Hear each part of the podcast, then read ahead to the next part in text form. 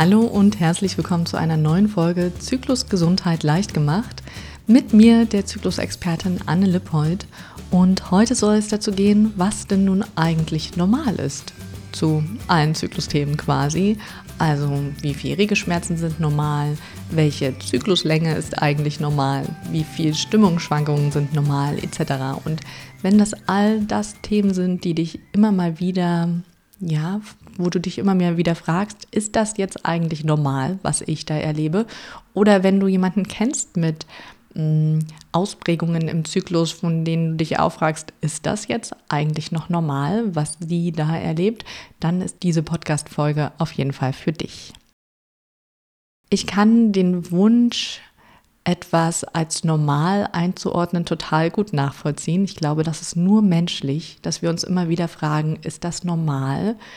Weil Normalität uns ja quasi auch so ein bisschen den Richtwert gibt oder so Leitplanken, an denen wir uns ausrichten können und auch eine Art von Vergleichbarkeit gibt. Und ich glaube, gerade beim Zyklus ist so viel Unsicherheit da, was denn eigentlich normal ist oder nicht, weil da ganz viel Unsicherheit auch ist ähm, bezüglich des Wissens. Also wir wissen viel zu wenig über den Zyklus, zumindest äh, mit der normalen Schulbildung. Wir reden auch relativ wenig über den Zyklus. Das ist in den letzten Jahren schon deutlich besser geworden. Aber als ich noch Jugendliche war oder junge Erwachsene, wurde viel zu wenig darüber geredet. Mm, und ich glaube, außerhalb meiner Bubble mit all den Zykluscoaches, Zyklusexpertinnen etc. und Unternehmen, die sich um Zyklusprodukte drehen, gibt es auch immer noch Bevölkerungsgruppen und Menschengruppen, die einfach noch das als absolutes Tabu ansehen, also nicht darüber reden und dadurch natürlich auch nicht diese große Spannbreite an unterschiedlichen Ausprägungen mitkriegen und viel schneller in so diesen nagenden Zweifel kommen, ist das jetzt eigentlich normal, was ich hier erlebe? Und dann nicht den nächsten Schritt gehen können, mit jemandem darüber zu reden, sich auszutauschen und dadurch auch ihr, ja, ihr Gedanken, ihre Zweifel etc. wieder so ein bisschen zu kalibrieren und wieder mh, mm, Vertrauen in die Sachen zu kriegen oder auch einfach Wissen zu bekommen. Was ist eigentlich normal im Zyklus? Ich würde sagen, es gibt Bandbreiten, es gibt ähm, ja Ober- und Untergrenzen, die wir medizinisch betrachtet als oder biologisch betrachtet als normal ansehen können. Aber es gibt nicht nur dieses eine Normal. Das liegt einfach daran, dass der Zyklus ein biologischer Prozess ist und genauso wie alle anderen biologischen Prozesse funktioniert er nicht bei jedem Menschen 100% gleich. Also deine Verdauung funktioniert zum Beispiel wahrscheinlich anders als meine. Es gibt Sachen, die ich nicht vertrage, die du gut verträgst. Es gibt Sachen, die du nicht so gut verträgst, aber die ich sehr gut vertrage etc. Ich glaube, du weißt, worauf ich hinaus will. Und genau das Gleiche ist auch mit Leistungsgrenzen. Vielleicht bin ich wahnsinnig gut da drin, Berge hochzuwandern und an einer Affengeschwindigkeit Höhenmeter zu schruppen. Ähm, dafür bin ich aber nicht gut im Sprint. Und vielleicht liegt es bei dir genau andersrum. Vielleicht bist du sehr gut im Sprinten, aber Höhenmeter, da geht dir ganz schnell die Puste aus. Und genau das Gleiche ist auch in unserer mentalen und emotionalen hm, Verarbeitungsfähigkeit, sage ich jetzt mal. Das heißt, die ein oder andere reagiert schneller auf Situationen mit intensiveren Emotionen. Die andere braucht ein bisschen länger, bis sie aus der Ruhe kommt. Hm, wir reagieren vielleicht auch mit unterschiedlichen Emotionen, während die einen mit Wut reagieren, reagieren die anderen vielleicht eher mit Rückzug oder mit ähm, Gefühlskälte etc. Und Genau so ist es auch im Zyklus, der sich ja sowohl biologisch auswirkt, also körperlich quasi das, was du in deinem Körper spüren kannst, aber sich auch mental und emotional auswirkt. Der wichtigste Grundsatz, finde ich, ist, dass du dich mit der Ausprägung deines Zyklus wohlfühlst. Also, dass du keine Beschwerden hast in dem Sinne, dass er dich im Alltag einschränkt, oder dass er dir das Leben schwer macht. Und zwar egal, ob er dir körperlich das Leben schwer macht mit zum Beispiel starken Regelschmerzen oder ob er dir mental und emotional das Leben schwer macht, weil du dich einfach super unwohl in der Zeit der Menstruation mit deinem Körper fühlst oder einfach auch unter deinen Stimmungsschwankungen sehr leidest. All das sind für mich Zeichen, dass es nicht normal ist. Also wichtigster Grundsatz, du fühlst dich wohl damit und auch biologisch gibt es keine Schwierigkeiten. Aber gehen wir mal der Reihe nach durch, was alles im Zyklus bewertet werden kann und quasi gesagt werden kann, das ist normal und nein, das ist überhaupt nicht normal. Das Offensichtlichste ist ja die Zykluslänge. Also wer sich so gut wie gar nicht mit seinem Zyklus auseinandersetzt, weiß meistens zumindest, wie lang die Zyklen sind, wenn man sich die Tage der Periode aufschreibt. Und die Länge darf tatsächlich schwanken. Also einmal darf ein Zyklus zwischen 23 und 35 Tagen lang sein. Das ist eine große Spannbreite und das ist alles normal, was dazwischen liegt. Also dieses Ideal von 28 Tagen kommt tatsächlich nur daher, dass seit den 60er Jahren 1960er Jahren, was ja jetzt auch schon über 60 Jahre ist, ähm, die Pille in einer 28-Tage-Packung oder in der 21-Tage-Packung mit 7 Tage Pause, also im 28-Tage-Rhythmus quasi, verkauft wurde, weil das der Durchschnitt war. Aber der Durchschnitt heißt, dass wirklich von einer absoluten Spannbreite alle zusammen ähm, gerechnet wurden. Das heißt, die komplette Ausprägung von deutlich kürzeren Zyklen und deutlich längeren Zyklen sind ja quasi in dieser 28-Tage-Verpackung nicht dargestellt. Und deswegen bitte, bitte, bitte renn nicht mehr dem Ideal hinterher, dass dein Zyklus unregelmäßig sei, nur weil er nicht die 28 Tage erreicht, sondern alles zwischen 23 und 35 Tagen ist normal. Und er darf auch von Zyklus zu Zyklus in der Länge schwanken. Das heißt, du musst nicht jeden Zyklus die gleiche Länge erreichen, solange du in dieser Länge von 23 bis 25, 35 Tagen bleibst, ist das völlig in Ordnung. Wenn allerdings von einem Zyklus zum nächsten Zyklus sehr krasse Veränderung in der Länge ist, dann darf man sich das schon mal genauer hinschauen, woran könnte das liegen. Also wenn du normalerweise einen sehr kurzen Zyklus hast ähm, um die 23, 24, 25 Tage lang und plötzlich ein Zyklus mit 35 Tagen ist, ist zwar alles noch in der normalen Spannbreite drin, aber du darfst dich dann schon mal fragen, was war jetzt letzten Zyklus oder vielleicht auch die letzten drei Monate los, was dafür sorgen könnte, dass mein Zyklus jetzt so viel länger ist. Einmalige Ausrutscher sage ich immer ganz gerne im Zyklus oder im Jahr sind völlig okay. Wenn es sich aber wiederholt, also zwei, drei, vier Mal vielleicht sogar im Jahr vorkommt, dann sollte man schon mal genauer hingucken, warum der Körper dann jetzt plötzlich alles anders macht als sonst.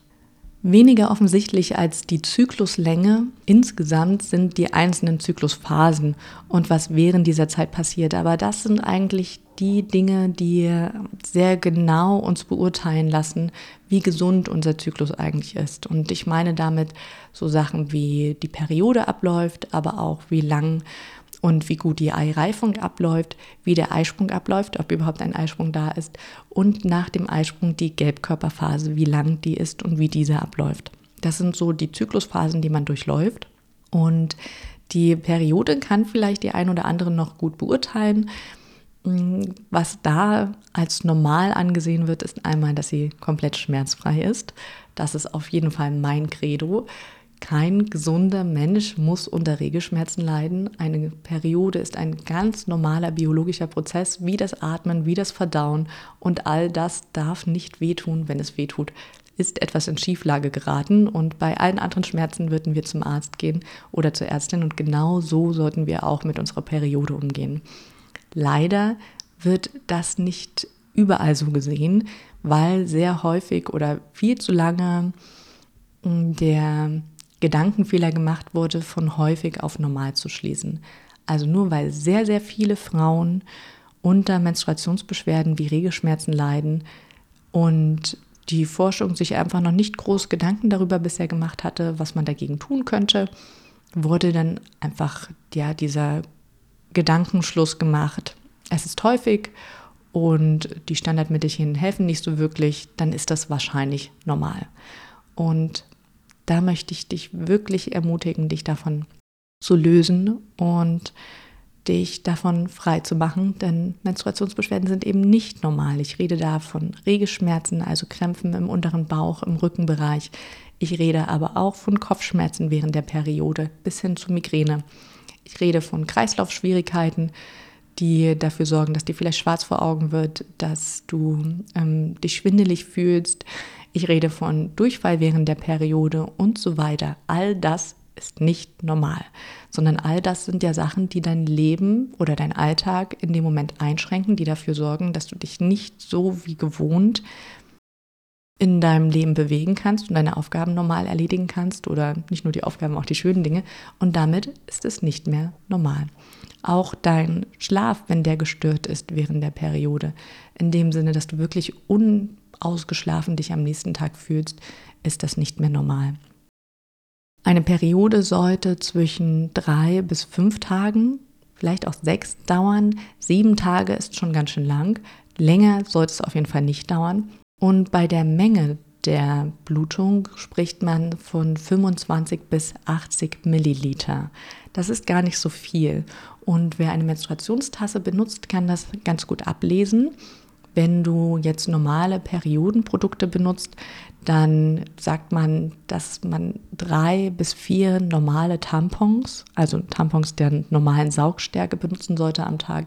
Bei fünf bis sechs pro Tag liegt man schon deutlich über dem Normal. Und dann kann man sich noch die Farbe der Menstruation anschauen.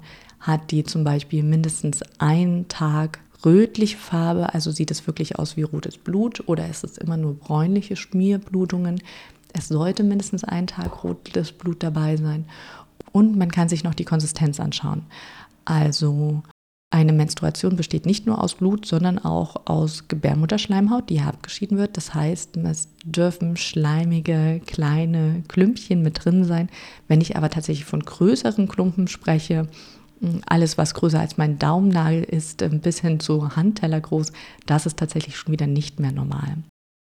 Wenn du Beschwerden mit deiner Menstruation hast, all das, was ich gerade aufgezählt habe, dann schau dir doch unbedingt mal meinen Online-Kurs Tschüss Menstruationsbeschwerden an, in dem ich auf genau diese Schwierigkeiten während der Periode eingehe und dir nicht nur Tipps zur Linderung gebe, sondern dir vor allem auch gezielt für jede einzelne dieser Symptome Möglichkeiten an die Hand gebe, um ihnen effektiv vorzubeugen, damit sie gar nicht erst mehr kommen. Und alle Infos zu dem Online-Kurs findest du auf www.fraulichkeit.de slash Menstruationsbeschwerden. Den Link findest du natürlich auch in den Shownotes. Während der Periode startet gleichzeitig auch schon wieder die Eizellreifung und damit steigt auch das Östrogen in unserem Körper, was uns quasi wieder Kraft und Wohlfühlgefühl etc. zurückbringt. Die meisten merken es ist noch nicht direkt während der Periode, sondern erst danach. In dieser Phase haben die wenigsten Frauen Beschwerden oder das ist die Phase, mit den die wenigsten Frauen Beschwerden haben. Das heißt, in der Eizellreifung, auch Follikelreifungsphase genannt, ähm, leiden manche Menschen vielleicht noch unter so einem Kräftetief, weil sie sich erholen müssen von ihrer Menstruation. Das ist definitiv nicht normal. Also wenn ich mich noch von einer Menstruation erholen muss, dann heißt es, dass die einfach auch zu anstrengend war. Das heißt, meine Periode ist nicht normal.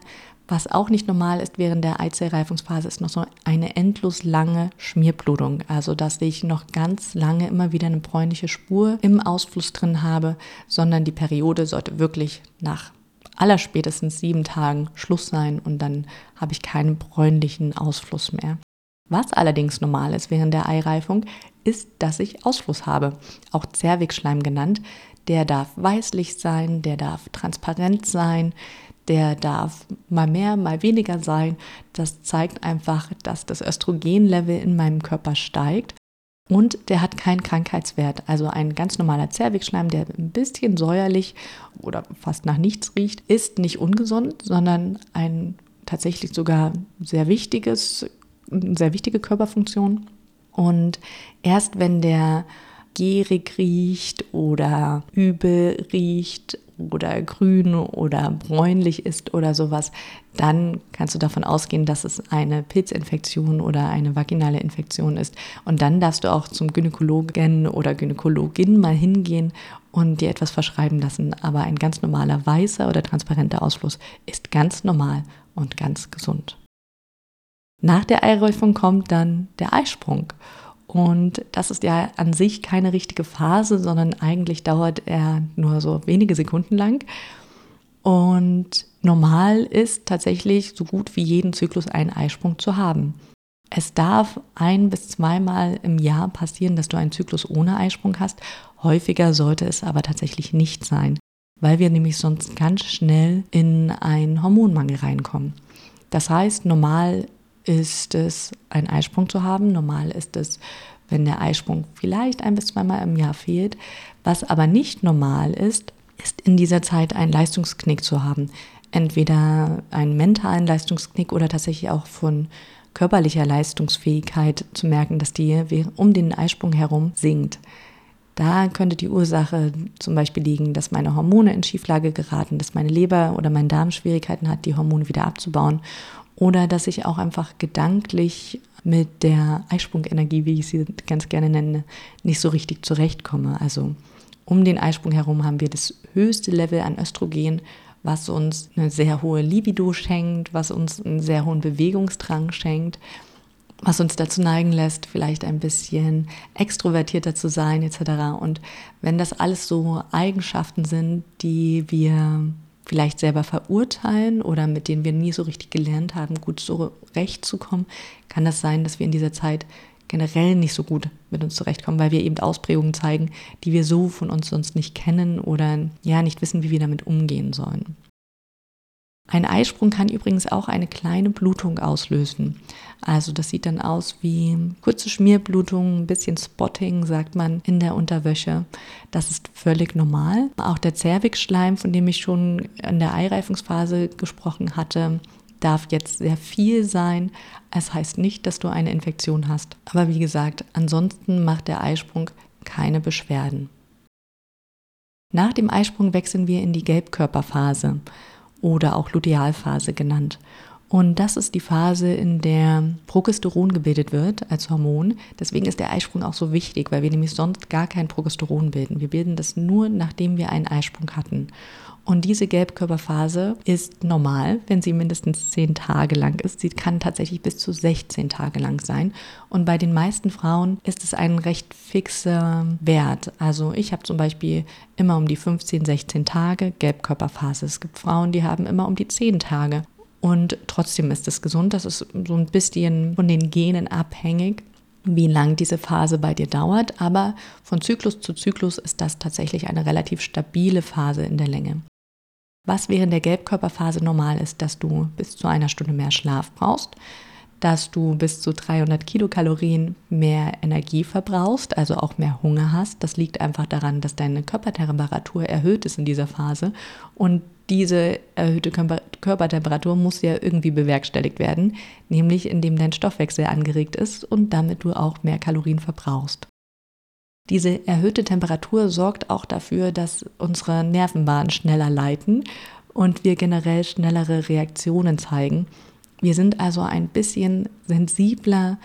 Diese berühmte Pause zwischen Reiz und Reaktion fehlt manchmal. Aber was nicht normal ist in der Gelbkörperphase, ist, wenn du dich überempfindlich fühlst oder wenn du das Gefühl hast, ähm, deinen Emotionen ausgeliefert zu sein.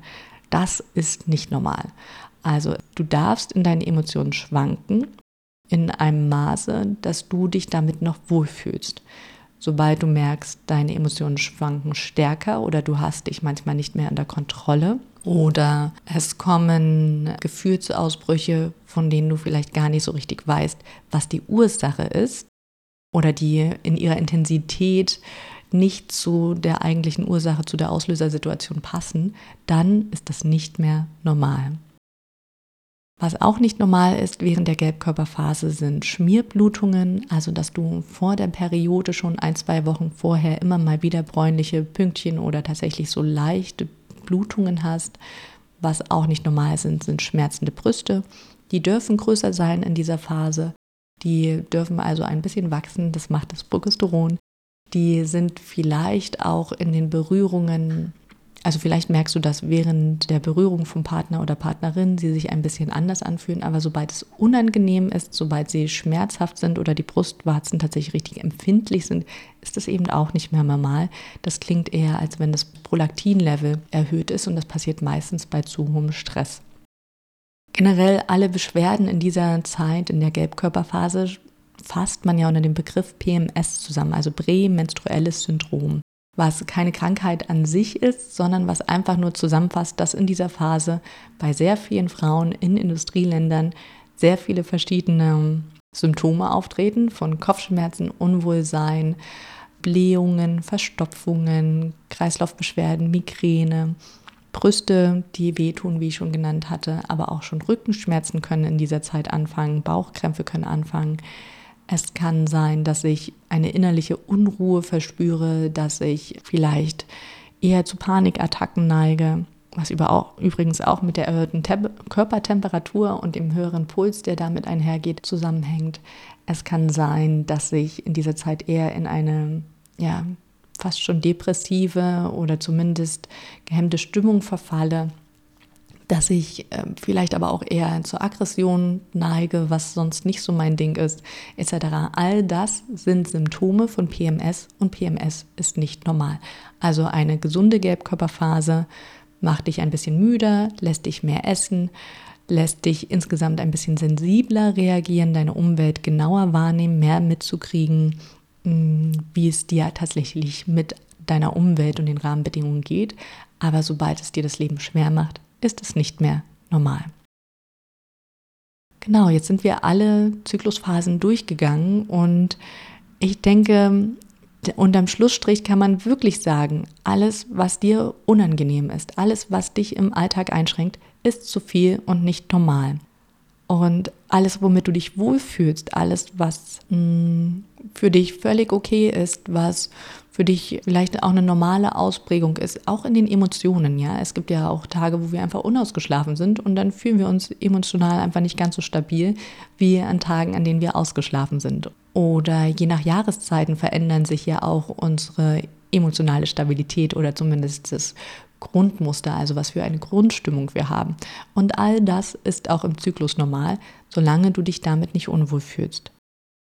Wo hast du dich jetzt in der langen Liste, die ich hier genannt habe, wiedergefunden? Was denkst du, ist bei deinem Zyklus vielleicht noch nicht normal? Schreib mir das gerne unter den Post zur heutigen Podcast-Folge auf Instagram oder Facebook. Und falls du dich in der einen oder anderen Sache wiedergefunden hast, dann möchte ich dir auf jeden Fall mitgeben, du bist dem Ganzen nicht ausgeliefert.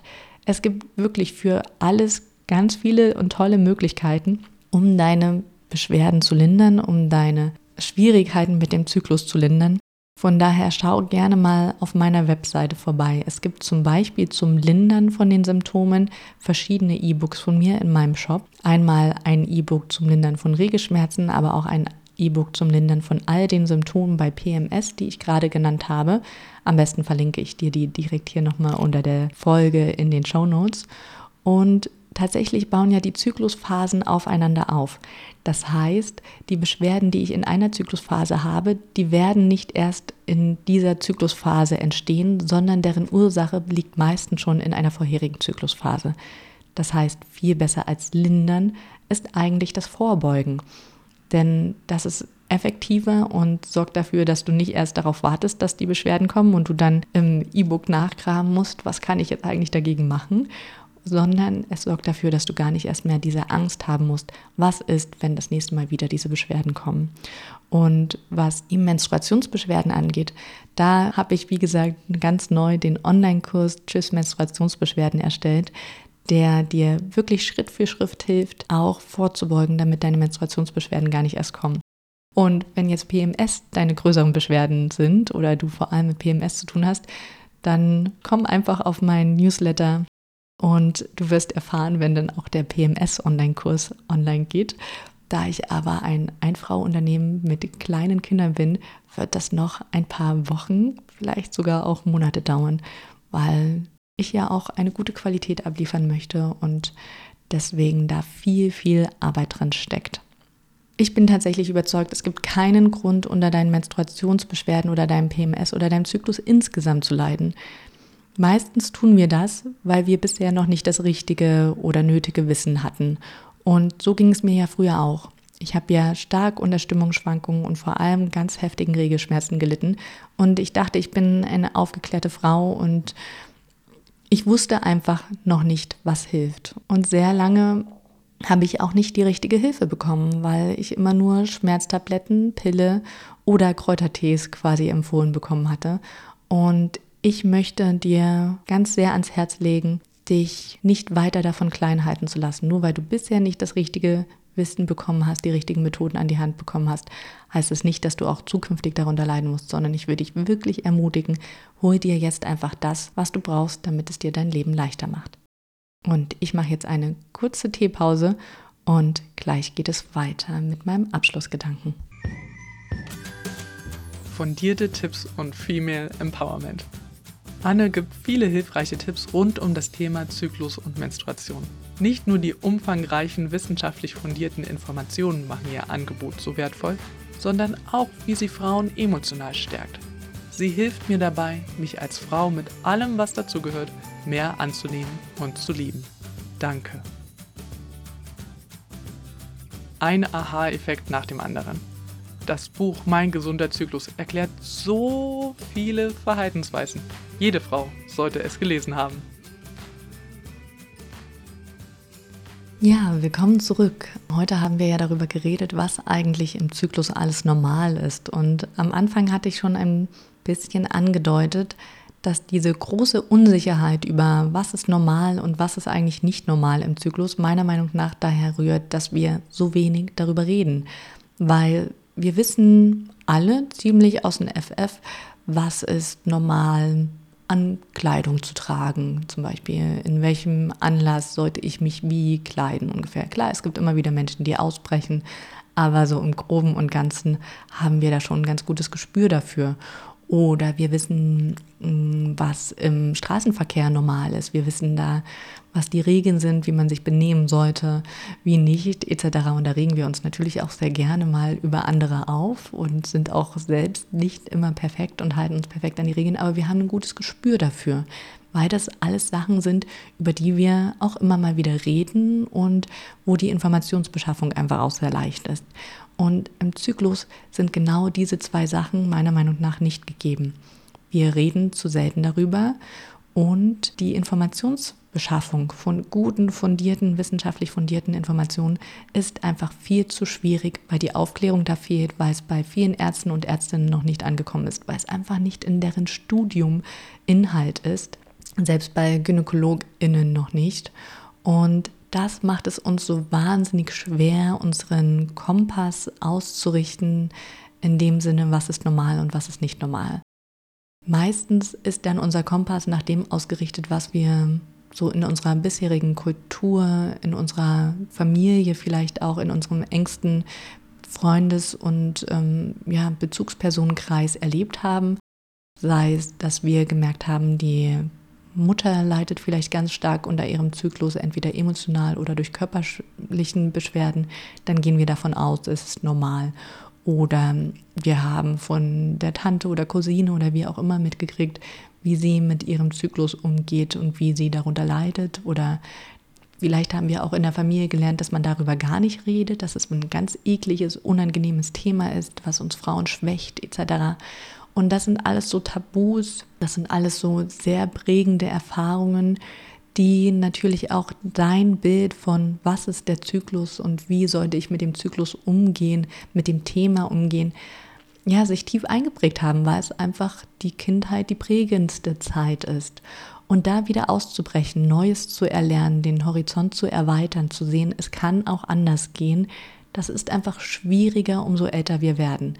Es ist nicht unmöglich, aber du darfst dir auch da ganz viel Geduld und Wohlwollen entgegenbringen, wenn du mitkriegst, es fällt dir einfach nicht mehr so leicht, neue Gedankengänge, neue Gedankenmuster, neue Verhaltensweisen hier an den Tag zu legen. Und das ist einfach, ja, unserer Biologie geschuldet, weil das Gehirn nicht mehr ganz so prägsam ist wie in der Kindheit. Es ist unserer Kultur geschuldet weil ja einfach über Jahrhunderte, fast schon Jahrtausende hinweg die Frau mit ihrem Zyklus tabuisiert wurde, in der Medizin, in der Forschung einfach komplett ausgeschlossen wurde, alles nur am männlichen Körper ausgerichtet wurde und wir ja eigentlich schon seit der Bibel die Menstruation als was Schlimmes und Schlechtes verschrien wurde. Und es ist deswegen auch in unserer Kultur einfach zutiefst verankert dass das ein schlechtes, unangenehmes Thema ist. Und es wird wahrscheinlich auch noch mehrere Generationen brauchen, um da wieder rauszukommen. Aber nur weil wir schlechte Erfahrungen oder unangenehme Erfahrungen bisher gemacht haben und weil das Licht am Ende des Tunnels vielleicht noch ganz weit entfernt aussieht, ist es in meinen Augen kein Grund, nichts zu machen und mit dem Status quo jetzt einfach zu leben und so nach dem Motto den Kopf in den Sand zu stecken, ja, mit dem Gedanken, kann ich ja eh nicht retten, kann ich ja eh nicht ändern.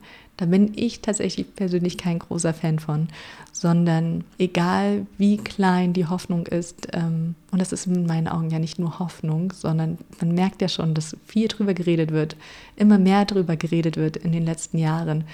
Die Tamponsteuerdiskussion hat einiges ausgelöst. Inzwischen ist in den öffentlichen rechtlichen Rundfunk immer mal wieder auch Berichte über zum Beispiel Sport und Periode gekommen. Das Thema Arbeiten im Laufe des Menstruationszyklus wird immer mal wieder behandelt und es zeigt ja, es ist was im Gange, es ist was im Laufen, es wird leichter darüber zu reden, es gibt mehr Aufmerksamkeit und mehr Akzeptanz zu dem Thema. Und wir Menschen ticken unterschiedlich. Es gibt welche, die sind Vorreiterinnen, Rebellinnen, sage ich mal.